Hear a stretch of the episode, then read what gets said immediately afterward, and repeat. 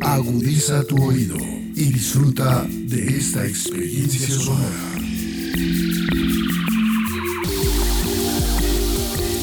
Este es un podcast Radio Unal.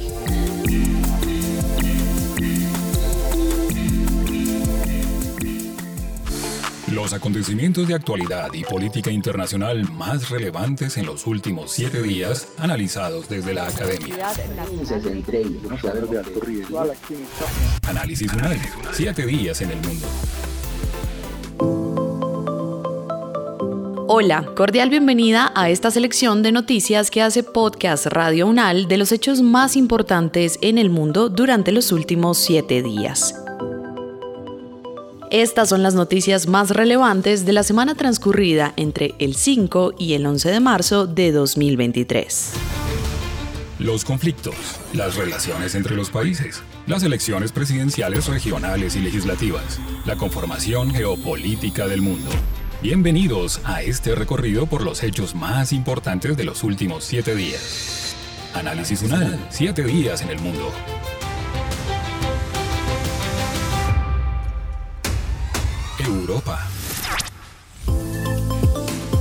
Partido oficialista de Estonia consigue gran victoria en las elecciones parlamentarias. Los votantes de Estonia eligieron el pasado 5 de marzo un nuevo parlamento en el que el centro derechista Partido Reformista, representado por la primera ministra Kaja Kallas, obtuvo un aplastante triunfo pues consiguió 37 de los 100 asientos del Parlamento en las elecciones legislativas del país báltico. Para el análisis de esta jornada electoral contamos con Vladimir Robinsky, director del Laboratorio de Política y Relaciones Internacionales de la Facultad de Derecho y Ciencias Sociales de la Universidad ICESI en Cali.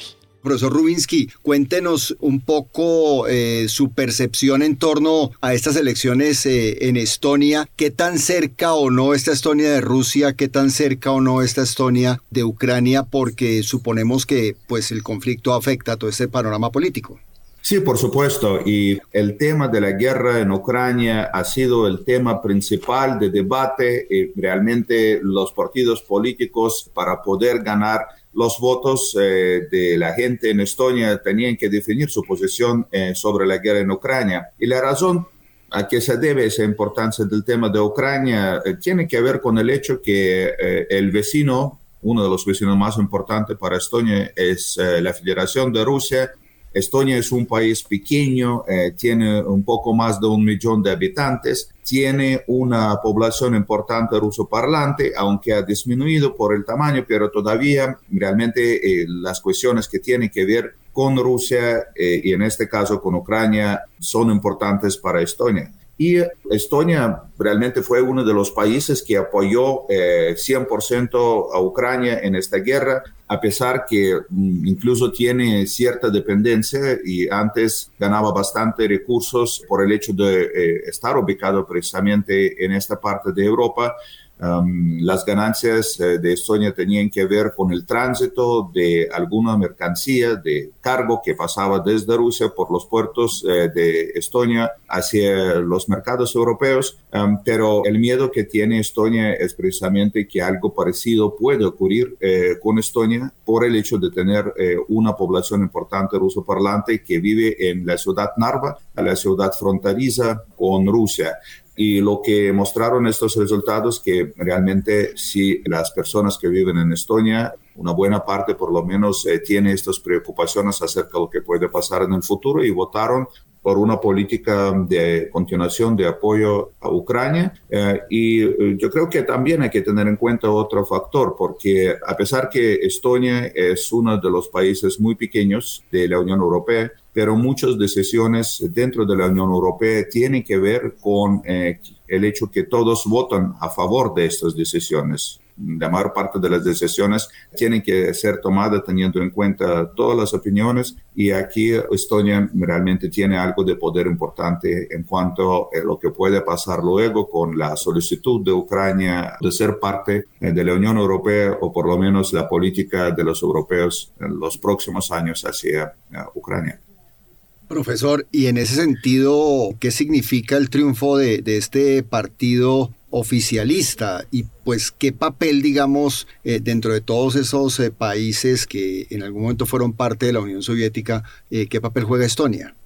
Hablamos normalmente sobre tres países bálticos, donde Estonia es el país más pequeño, ah, pero estos tres países muestran casi siempre una solidaridad, una coincidencia de sus estrategias dentro de la Unión Europea y que tienen que ver con la política exterior de la Unión Europea. Y como estos tres países sí fueron parte de la Unión Soviética y todavía tienen una parte significativa de la población de origen ruso, ruso parlante, hay políticas muy discutidas eh, sobre el uso del idioma ruso en estos tres países. Eh, el triunfo de este partido oficialista, que no es un partido extrema derecha, este partido de extrema derecha precisamente estaba a favor de cambiar las políticas, tener un poco más cuidado en las relaciones con Rusia, pero quien ganaron es realmente una estrategia de continuar a apoyar a Ucrania, continuar imponiendo las sanciones contra Rusia por lo que hizo y lo que está haciendo en Ucrania.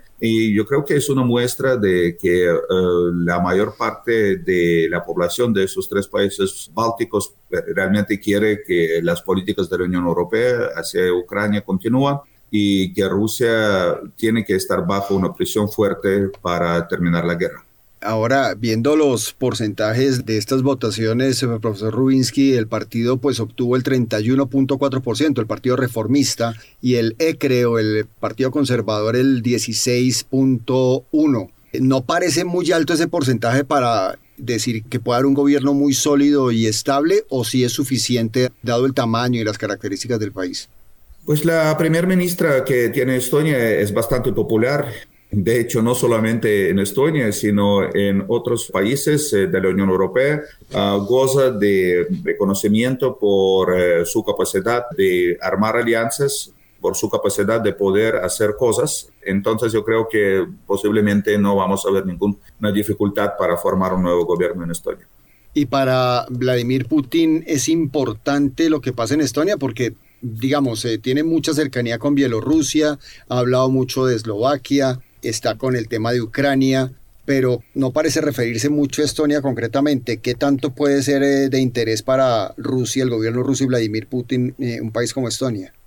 Yo estuve en la frontera entre Rusia y Estonia hace muchos años, pero ¿por qué estoy recordando eh, mi visita a esta zona? Es porque es prácticamente muy fácil entrar al territorio de Estonia por eh, la frontera que existe allá. Eh, básicamente son dos ciudades en la frontera, una ciudad Narva, la ciudad de Estonia, y otra es Evangorod, que es la ciudad rusa. Y le separa un río muy pequeño, fácil para pasar. Entonces, claramente es una puerta, si quiere, hacia el territorio europeo. Estonia siempre ha sido bastante importante para la región de San Petersburgo y lo que todavía se llama uh, Oblast de Leningrad, allá, eh, esta parte del norte, noreste eh, ruso, por el tráfico, por las conexiones, por el acceso también eh, desde esta parte geográfica hacia el territorio europeo. Entonces, a Rusia sí les importa Estonia por su ubicación geográfica y porque otra vez es uno de los tres países eh, bálticos que siempre están mostrando mucha solidaridad y la coordinación de sus políticas dentro de la Unión Europea y por la forma como se toman las decisiones en la Unión Europea. Entonces, en este sentido es importante. Análisis UNAL, saber para interpretar. América. La Organización de Estados Americanos, OEA, pidió respeto a la estabilidad de los periodos constitucionales en Ecuador después de que la Asamblea Nacional haya recomendado enjuiciar políticamente al presidente ecuatoriano Guillermo Lazo. La Secretaría General expresa la importancia absoluta del apego a la institucionalidad democrática y del respeto a la estabilidad de los periodos constitucionales, reza un comunicado en el que la OEA ha sostenido que está siguiendo los últimos acontecimientos que han tenido lugar en el país latinoamericano. Para el análisis de esta petición nos acompañó Patricia Uribe, investigadora en ciencias sociales, docente de la Dirección de Investigación de la Universidad Casa Grande Guayaquil, colombiana residente por tres décadas en Ecuador. Profesora Patricia, ¿qué implicaciones traería para el gobierno ecuatoriano un juicio político contra su presidente? eso tendría unas consecuencias eh, fatales para el país, para el gobierno. El país está viviendo un momento de una grandísima eh, desestabilidad por muchísimas razones, pero fundamentalmente porque hay una condición socioeconómica marcada por una gran presencia del narcotráfico en todos los niveles, en todos los estratos y en todos los ámbitos. Decía que cerca de 300 muertes en los graves de primer trimestre que todavía está sin terminar, 300 muertes asociadas al narcotráfico se dan cuenta de cómo es la problemática en el país, se ha permeado toda la estructura económica, es decir, está presente en todas las condiciones. Tampoco es que el gobierno de Lazo esté en un muy buen momento, eh, la gobernabilidad del presidente es muy frágil, es muy, muy frágil. Hay quejas por todos los lados. Evidentemente también hay una intención de dañar al gobierno, eso no se puede negar, especialmente los grupos de la Asamblea que están asociados a lo que se denomina el correísmo, a pesar de que tampoco termina de ser una fuerza de gran representatividad. Es decir, de alguna forma yo me animaría a decir que es una cierta mini fuerza electoral.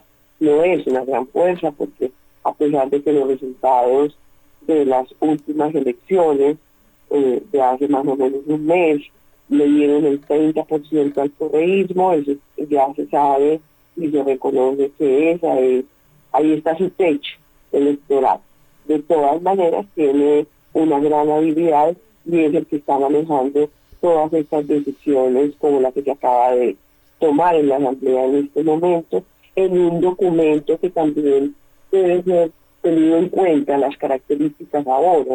Es un documento que parte de un fenómeno de corrupción que la Asamblea denomina, mejor dicho, que se denomina el Gran Padrino, que es un documento en el que se establecen posibles vínculos de, de corrupción entre un pariente, del pariente político, del presidente, que se denomina Garrido Carrera, y un exfuncionario de gobierno, un señor Che.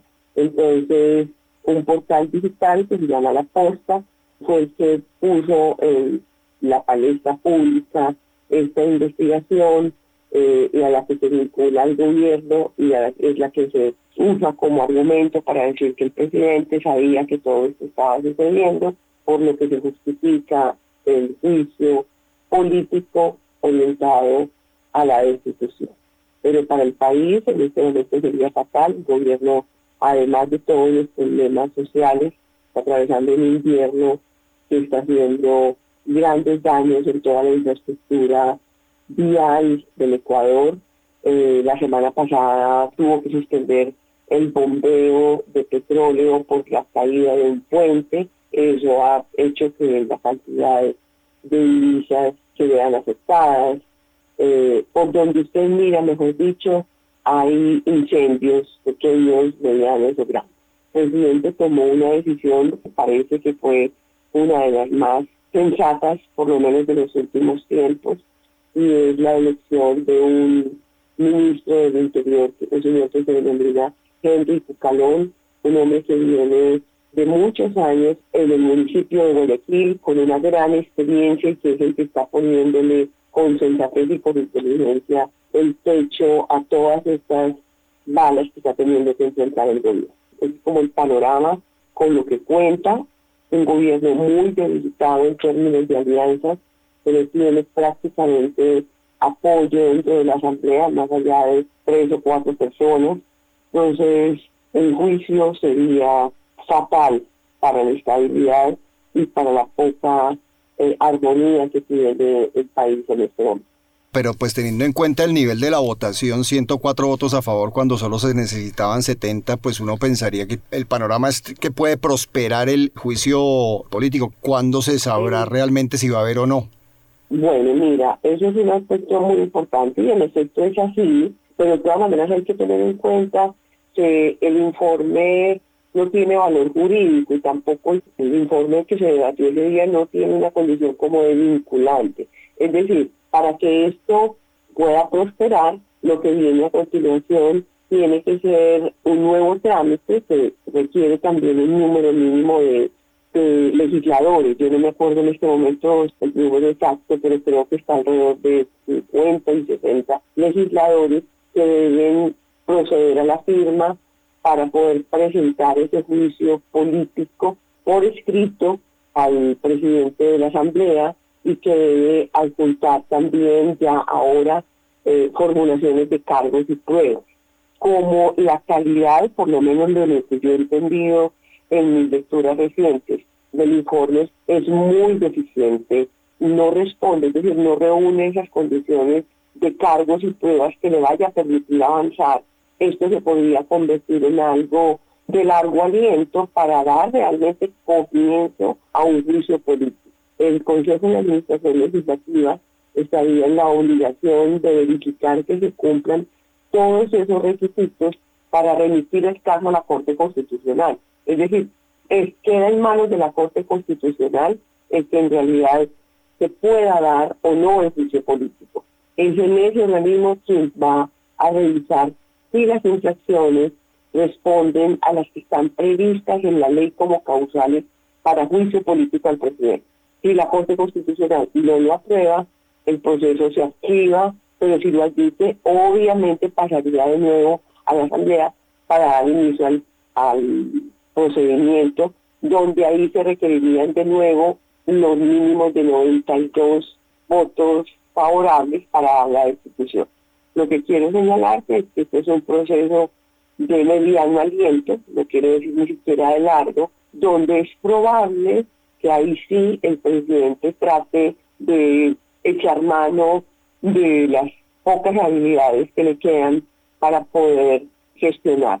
Lo que sí es que no es una cosa de tipo inmediata y que probablemente la Corte Constitucional sea el lugar donde se puedan manejar las decisiones finales sobre la posibilidad de que esto prospere. América. La Cámara de Diputados de Chile aprobó un proyecto de ley para la protección y reparación de las víctimas del feminicidio. Se trata de una ley que estuvo estancada por cerca de siete años y con la que se busca que las autoridades realicen acciones de protección y reparación a los familiares de las víctimas de feminicidios. La ley contempla, entre otras acciones, una pensión hasta los 18 años para los hijos de las víctimas. Estefanía Rivera, historiadora egresada de la Universidad Nacional de Colombia, magíster en estudios de género, integrante de la red feminista antimilitarista y coordinadora del Observatorio de Feminicidios Colombia, nos acompañó en el análisis de este hecho. Estefanía, ¿cuál es su primera revisión, su primera lectura sobre la aprobación de este proyecto después de siete años en Chile? Bueno, en primera instancia, pues es una alegría para el movimiento social de mujeres para el feminismo a nivel latinoamericano, sobre todo de la región, en vista de que pues en términos históricos las mujeres hemos luchado porque se reconozcan los derechos de las familias, de los niños y de las niñas, de las mujeres víctimas de feminicidio, pues en la mayoría de los casos como son mujeres empobrecidas en condiciones de precariedad económica, en la mayoría de los casos pues son mujeres que sus familias dependen económicamente de ellas. Yo creo que ese es un asunto neurálgico en términos del logro de esta de esta ley que vivimos también en Colombia, no solo en Colombia, sino en todos los países, y es que cuando se comete un feminicidio, pues la familia, que principalmente depende de la mujer que fue asesinada, pues queda en unas condiciones de mayor precariedad, no solamente económica, sino de protección social y comunitaria. Entonces, claro, para nosotros pues es una celebración. Lo importante ahora es también hacer el seguimiento a la aplicación de la ley, porque nosotros pues también tenemos mucha experiencia como movimiento feminista en que podemos lograr las leyes y la normatividad, pero la aplicabilidad y la puesta, digamos, en realidad también es un reto gigante, no solamente para la sociedad en general, sino también para las familias que han pasado por un feminicidio. Dirigiéndonos puntualmente al caso de Chile, hay otros proyectos como pues una ley integral, como la modernización de la sociedad conyugal, eh, también temas de paridad de género o la erradicación en diferentes formas sobre la violencia en el trabajo. Esto es solo un paso, pero también la pregunta es ¿por qué tardó tanto tiempo? Fueron siete años en que se pudiera concretar este proyecto de ley. Claro que sí, porque es que tenemos que recordar que Chile hasta ahora también logra un gobierno para las mayorías sociales. ¿cierto? En los procesos eh, democráticos anteriores, en términos de la democracia chilena, no había incluso abierta la posibilidad de una apertura eh, democrática como lo está viviendo Chile en este momento. Entonces, claro que es evidente que se refleja la lucha de las mujeres jóvenes, de las juventudes, de la sociedad, de todo el proceso que han hecho también para lograr esta apertura democrática y este logro democrático con el presidente, ¿cierto? La movilización social, la movilización de las juventudes, creo que es evidente, digamos que es un logro también de la democracia y del crecimiento también de, en términos de la apertura democrática de la sociedad chilena, que pues yo creo que es un ejemplo maravilloso también para este país en términos de los retos que tenemos con nuestro gobierno para la transición democrática. Y es que nos damos cuenta que cuando tenemos gobiernos que realmente se piensen en la mayoría social, pues se avanza también evidentemente en la normatividad y en la apertura, lo que tiene que ver por ejemplo con las mujeres víctimas de violencia y porque digamos que es importante también anudarlo aquí, es que los gobiernos digamos como en Chile o acá en Colombia, que eh, se han permitido en este contexto de la apertura democrática, pues no solamente se piensan las leyes para las mujeres como víctimas, sino que pues también recordemos que el, este gobierno llegó también por el aumento de la deuda en la educación, el aumento en la vivienda, había cero posibilidad de acceder a la educación si no te endeudabas. Entonces creo que también tiene que ir a la par esas leyes de políticas que realmente tienden a disminuir las desigualdades económicas y estructurales. Entonces creo que sería en otro gobierno muy difícil haber logrado pues esta esta ley pues porque precisamente no estaba dirigido el gobierno a ver las mayorías sociales y la precariedad de la vida. Estefanía, quisiera que profundizáramos en dos hechos que tiene esta ley. La primera, garantizar el fuero laboral a víctimas de feminicidio frustrado o tentado, incluso un año después. Y la segunda, la suspensión y privación de derechos y responsabilidades parentales a quienes cometan el delito.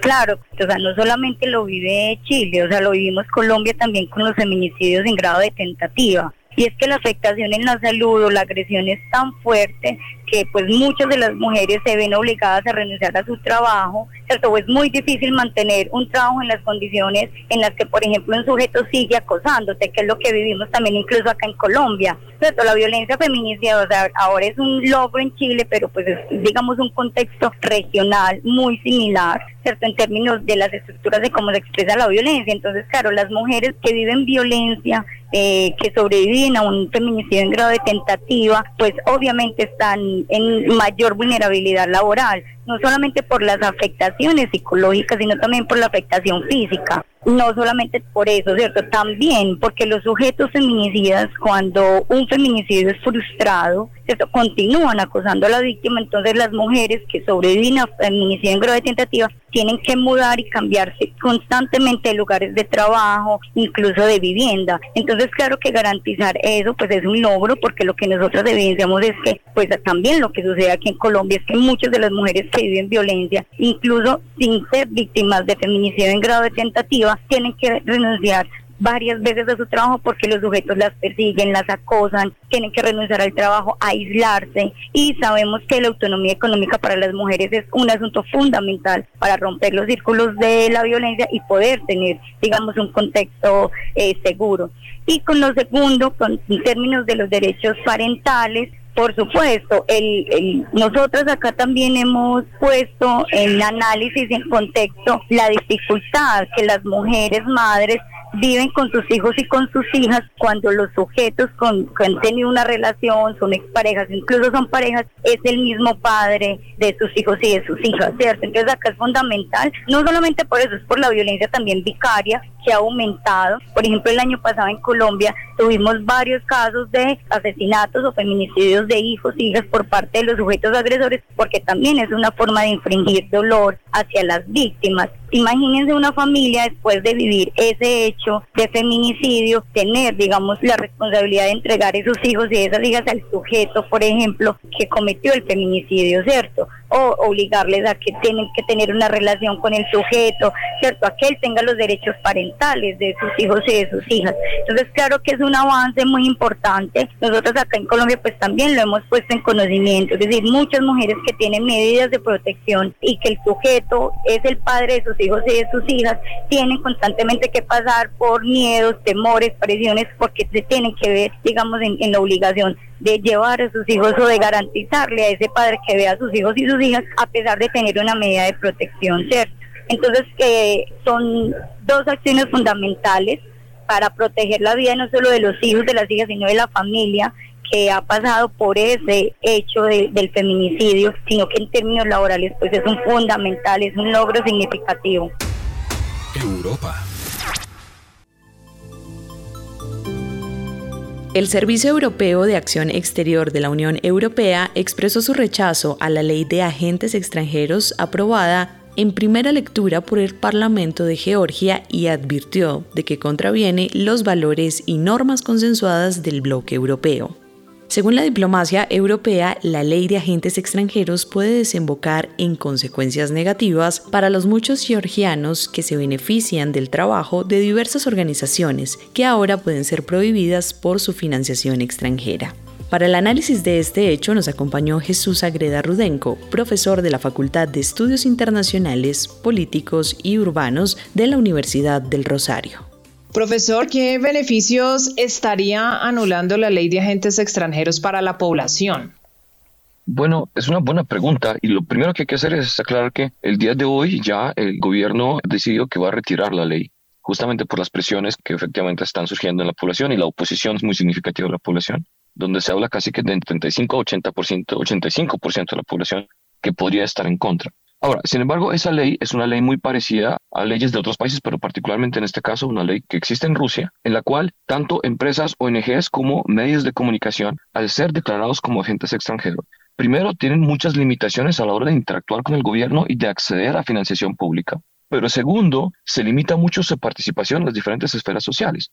Por ejemplo, si soy medio de comunicación, eventualmente tengo la posibilidad de una organización, por ejemplo, una ONG, y me tengo que declarar como agente externo, es decir, efectivamente 20% de mis ganancias anuales provienen de gobiernos o actores extranjeros, pues básicamente yo no tengo acceso a medios de comunicación públicos, o si los tengo de manera muy, muy clara y de manera muy visible, por ejemplo, tengo que explicar que efectivamente soy un agente extranjero. Y eso, por supuesto, golpea enormemente la credibilidad de una organización, o podría golpear la credibilidad de una organización. Así que efectivamente es una ley que busca, de nuevo, tal como ya le dije, alejar de la esfera pública a estos movimientos que en muchos casos, según la Unión Europea, eh, digamos, son actores libres y que tienen derecho a participar en los asuntos nacionales. Profesor Jesús, eh, Aprovecho esta información y efectivamente se anunció la retirada de la controvertida ley sobre agentes extranjeros por parte del partido gobernante Sueño Georgiano. ¿Cómo está conformado esas fuerzas de poder en Georgia? Y pues, ¿qué significa esto? Porque entiendo que tienen una amplia mayoría y el hecho de que la presión haya obligado a que tumbaran esta norma, pues a pesar de la mayoría que puedan tener a nivel parlamentario, pues los afecta fuertemente, ¿no? Sí, claro, y su, gobernabilidad se ve muy afectada. Pero la verdad es que, eh, digamos, el caso georgiano hay que analizarlo de manera paralela con el caso ucraniano, porque tuvieron y tienen una evolución histórica de alguna manera similar. Por ejemplo, la revolución naranja en Ucrania en 2004 fue precedida por la revolución de las rosas en Georgia en 2003, donde efectivamente llegó al poder en Georgia una fuerza política cuyo objetivo era el acercamiento de Georgia a la Unión Europea y eventualmente la OTAN y de alguna forma una oposición bastante significativa de Rusia. Y esa, digamos, transformación política dentro de Georgia incluso llevó a la invasión rusa a Georgia en el 2008.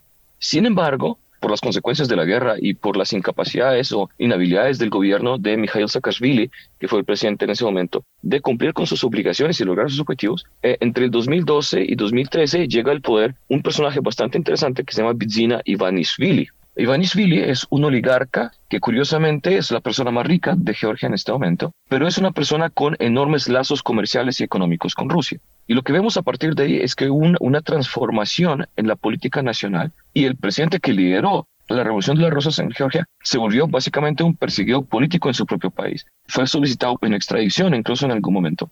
Y en este momento, por sus estados de salud, digamos, está entre hospitales y cárcel. Pero a lo que voy es que es una situación de nuevo que se vivió de manera muy parecida en Ucrania, donde a partir del 2004, la Revolución Naranja, el presidente Yushchenko, que era el presidente más pro-occidental, le dio paso al presidente Yanukovych en 2011, que era el presidente contra el cual la gente se manifestó de manera abierta en el 2004. Entonces, vemos de nuevo dos países donde las decisiones hacia un otro lado son difíciles de sustentar. Es decir, por un lado, en Ucrania se intentó, por supuesto, este acercamiento a Occidente y a la Unión Europea, que eventualmente se reversó en 2011 y que llevó a una crisis mucho más grave en el 2014. En el caso de Georgia, es lo que estamos viendo ahora. Este gobierno de este sueño georgiano, liderado por, digamos, Ivanishvili, pero desde detrás de las bambalinas, pero liderado por Gabarishvili, que es el primer ministro en este momento, lo que buscaron es, de nuevo, también transformar eh, de alguna forma la política, la política georgiana, pero sobre todo con la decisión que se aprobó ahora, lo que hicieron fue alejar a Georgia de la posibilidad de unirse a la Unión Europea, a la cual Georgia aplicó el año pasado. Y esto, igual que con la revolución de la dignidad o lo que pasó en Euromaidán, generó una enorme oposición en la población que salió a manifestarse. Pero en este caso, el gobierno de alguna forma fue un poco más sensible a las presiones y no esperó hasta que la protesta se volviera aún más grave y decidió retirar el proyecto de ley. Sí, profesor, ¿cómo queda entonces ahí? Porque pareciera que hay una división al interior del gobierno. El primer ministro, como usted ya lo mencionaba, pues es el, el del Partido Sueño Georgiano y apoyaba en este caso esta reforma que dicen algunos está muy cercana a lo que hizo Rusia en algún momento. Pero entonces el pueblo también está alejado un poco de Rusia. Frente a Rusia entonces hay una división en el gobierno porque la presidenta pues sí apoyó al pueblo y, el retiro de la ley. Ahí es una situación bien compleja que podría acabar tumbando a este primer ministro. Es posible, pero de nuevo hay que recordar la figura de Ivanishvili. De nuevo, un oligarca con enorme influencia y poder económico dentro del país, que es eh, básicamente el fundador del partido de este sueño georgiano que es el que puso en el poder al primer ministro actual y que de nuevo tiene lazos muy cercanos con Moscú. Entonces, efectivamente, hay una población que en algunos aspectos obviamente desconfió del proyecto de Saakashvili, del proyecto más pro-occidental por su falta de resultados, pero que igual sigue viendo en el marco de la Unión Europea, en el marco de acercamiento a Occidente, digamos, su futuro político y económico. Mientras que por otro lado vemos a este gobierno que de nuevo goza de cierto apoyo popular por algunas decisiones incluso bastante conservadoras que se ha tomado en relación con los grupos LGBTQ, eh, en relación con la Iglesia Ortodoxa, pero que efectivamente se empieza a desconectar de la población en ese tema en específico sobre la política exterior del país, donde mientras que el gobierno busca de alguna forma un acercamiento y una relación más cercana con Rusia, que se puede explicar de alguna forma, no solo por lazos políticos y económicos, sino también por el temor a una invasión nuevamente rusa, tal como ya había sucedido en 2008 pero que de alguna forma se enfrenta a una posición que no ve el futuro político en la misma dirección y donde eventualmente lo que vemos es la posibilidad de una división social muy fuerte en el país y donde tal vez una de las evidencias más claras fue esta protesta que acabamos de ver. Asia. El nuevo presidente de Nepal inicia un mandato de cinco años a partir del próximo lunes 13 de marzo. El socialdemócrata Ramchandra Paudel fue elegido el 9 de marzo como nuevo presidente de Nepal y sucederá en el cargo a la saliente Vaidya Devi Bandari, quien estuvo en el poder desde el año 2015. El líder del partido del Congreso nepalí recibió 33.802 votos que fueron suficientes para vencer a su rival en la votación, Subhash Chandra Nembak, quien obtuvo 15.500 518 votos. Para el análisis de este hecho nos acompañó el profesor Alejandro Godoy, consultor político, experto en temas de Asia. Profesor Godoy, bienvenido, buenos días. Buenos días, Jairo, Eliana y a toda la mesa de trabajo. Gracias de nuevo por la invitación. ¿Qué tan importante es eh, el triunfo de esta coalición? ¿Qué tan estable podrá ser a futuro? Digamos, ¿qué importancia tiene el cargo de presidente eh, en un país como Nepal? Siendo muy breve y muy sucinto, es importante recordar que Nepal es un estado bisagra entre China e India, que también comparte frontera con Bután, que no tiene salida al mar, que está ubicado en Asia del Sur, y que hay un punto geográfico que se llama el corredor de Siliguri, que será supremamente importante porque es controlado por India y en un momento específico es una zona de tránsito entre rebeldes de Bangladesh y guerrilleros maoístas, en este caso concreto. Es uno de los países más pobres de Asia, en este caso particular, y eso también conlleva a, todo lo que será su relación internacional, que es muy relevante. Así es como ustedes presentaban en, la introducción, hasta este domingo, y, y es un hecho que marcó mucho la política nepalí desde el año 2015, que estuvo una mujer en el poder, que es lo más relevante, la presidenta Bandari, y hubo mucha esperanza en el mismo Estado precisamente porque se pensaba que se iban a establecer grandes reformas para las mujeres en, uno de los países, como lo comentaba, más rezagados de, de Asia, pero las medidas se quedaron cortas porque hubo varios casos de corrupción en este caso concreto con la llegada del, mandatario que vimos en, las elecciones precisamente de Paudel, habrá unos cambios bastante relevantes, que es lo que más hay que destacar. Es el tercer presidente en Nepal desde que se convirtió en república en el año 2008, hay que decirlo que es muy importante, y, y es una persona que marcará mucho la política porque veníamos de un gobierno muy pro-China, hay que decirlo. Bandari tuvo diferentes reuniones relevantes con, con China, que ha tratado de tener una injerencia bastante fuerte en este caso particular, y no se sienten muy cómodos en la política interna, hay que decirlo. Adicionalmente a esto también cómo se dieron las elecciones, que era algo muy relevante, que el, el primer ministro Cajal y el ex primer ministro Oli también, que es una figura muy relevante en la política, habían hecho una coalición de cinco partidos para que, que fuera el, el otro candidato quien ganara las elecciones. Sin embargo, el lunes esta, se disolvió esta coalición y se dio una nueva coalición para que ganara Paudel. Esto es muy relevante decirlo. Y con, con el triunfo también de Paudel llega una persona que desde los años 60 estuvo comprometida con el tema social, hay que decirlo, su carrera ha estado también muy ligada al arte y tiene una relación cercana también con un país como que molesta mucho a China, que es Japón, porque Japón le, le dio, en este caso particular, la Orden del Sol naciente en el año 2020, que también es supremamente importante. Entonces se espera un cambio y geopolíticamente hablando, como sabemos en este tema particular, si bien es un estado muy pequeño, como bien lo comentaba, es un estado particular en sus relaciones con dos gigantes como son China e India, también Estados Unidos encuentra una esperanza de tener unas relaciones más cercanas con Nepal luego de que no se dieran con el anterior mandato. Profesor Alejandro, mientras existía la monarquía en Nepal, que al parecer duró 200 años, ¿de qué manera estaba constituido el poder político en este país? ¿Era la monarquía quien tomaba las decisiones o quien gobernaba? Sí, era un, régimen bicameral, exactamente, porque hay que recordar, si bien se tuvo una monarquía de 200 años, fue una colonia británica en este caso particular. Y si bien la, la monarquía tenía ese caso tan particular, siempre estaba aliada con el, con el primer ministro, que es algo bien importante en este caso concreto. Entonces hubo unos momentos fuertes durante el siglo XX, en este caso particular, porque, digamos, las guerrillas maoístas se, establecían y, todavía tienen una relación bastante importante en todo el territorio, como las encargadas de, de salvaguardar en cierta medida a las comunidades, eran las que primero prestaban ayudas en caso de que se diera algún desastre natural, llevaban educación, eliminaban la discriminación de castas. Hay que recordar que Nepal es un estado donde cerca del 80, más del 80% de la población es hinduista y precisamente una de las últimas alocuciones de la presidenta saliente Bandari fue en la inauguración del Festival de los Colores, del Festival del Origen de la Primavera que conocimos popularmente por este lado como el Holi, en este caso particular. A comienzos de este siglo XXI hubo también fenómenos bastante fuertes antes de que acabara como tal la monarquía en el año 2008 porque el monarca de turno en febrero de 2005, Gendra, disuelve el gobierno y asume todo el poder ejecutivo para combatir a las guerrillas maoístas, lo que provocó que los siete partidos con presencia en el Parlamento, en ese momento con apoyo de los rebeldes maoístas, organizaran un alzamiento masivo. Y esa insurrección en ese momento alcanzó tan amplio apoyo, sucediendo manifestaciones en que se solicitaba la renuncia del rey. Digamos, ese fue el fenómeno que llevó a la caída tan grande en ese momento de la monarquía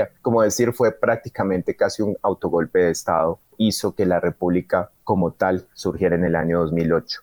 Profesor, ¿y ahora em, qué tipo de papel juega el mandatario de Nepal en las decisiones que se toman? ¿Tienen validez o su cargo solamente es algo simbólico y quien realmente tiene el peso de todo el poder es el primer ministro? Sí, es bien interesante en ese aspecto y y gracias Eliana por esa pregunta, porque va muy del lado como de la esperanza que tiene China, en este caso particular, de seguir llevando un peso fuerte en los asuntos internos de, de Nepal. En el gobierno de Bandari, para tener el caso concreto, hubo muchísima polémica porque, digamos, se discutieron muchas decisiones en el Parlamento. Hubo votación favorable para que se aprobaran unas reformas, en el caso, por ejemplo, de unas reformas a nivel de medicina, en, este tema de tratamientos médicos, y ella no las quiso firmar. Así de que los, los parlamentarios de la mayoría de, los partidos políticos de Nepal han dicho que realmente lo que se necesitan son unas reformas para que se establezca las diferencias entre el rol del primer ministro y de la presidenta, porque muchas veces parece que los poderes del,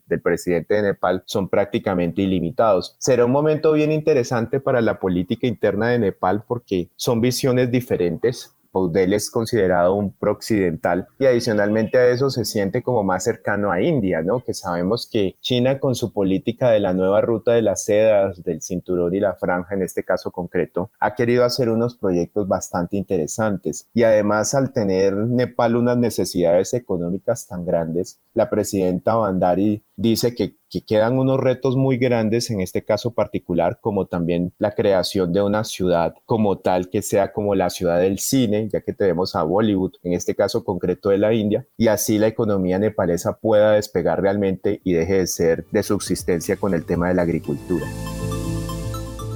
Este fue el resumen de noticias en 7 días en el mundo. Gracias por su compañía y por preferirnos. Nos encontramos de nuevo el próximo sábado para recorrer juntos los hechos más importantes de Colombia y el mundo.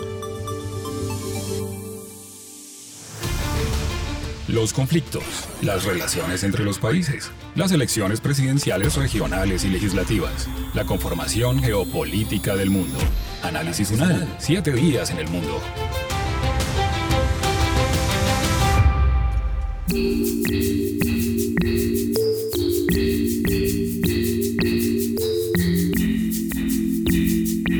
Las opiniones aquí expresadas son de entera responsabilidad de sus autores y solo comprometen a los realizadores de este podcast. No representan necesariamente el pensamiento de Radio UNAL ni la posición oficial de la universidad.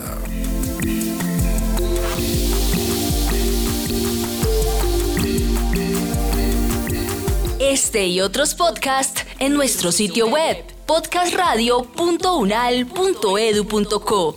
Síguenos en nuestras redes sociales. Nos encuentras como Podcast Radio Unal. Universidad Nacional de Colombia. Proyecto cultural, científico y colectivo de nación.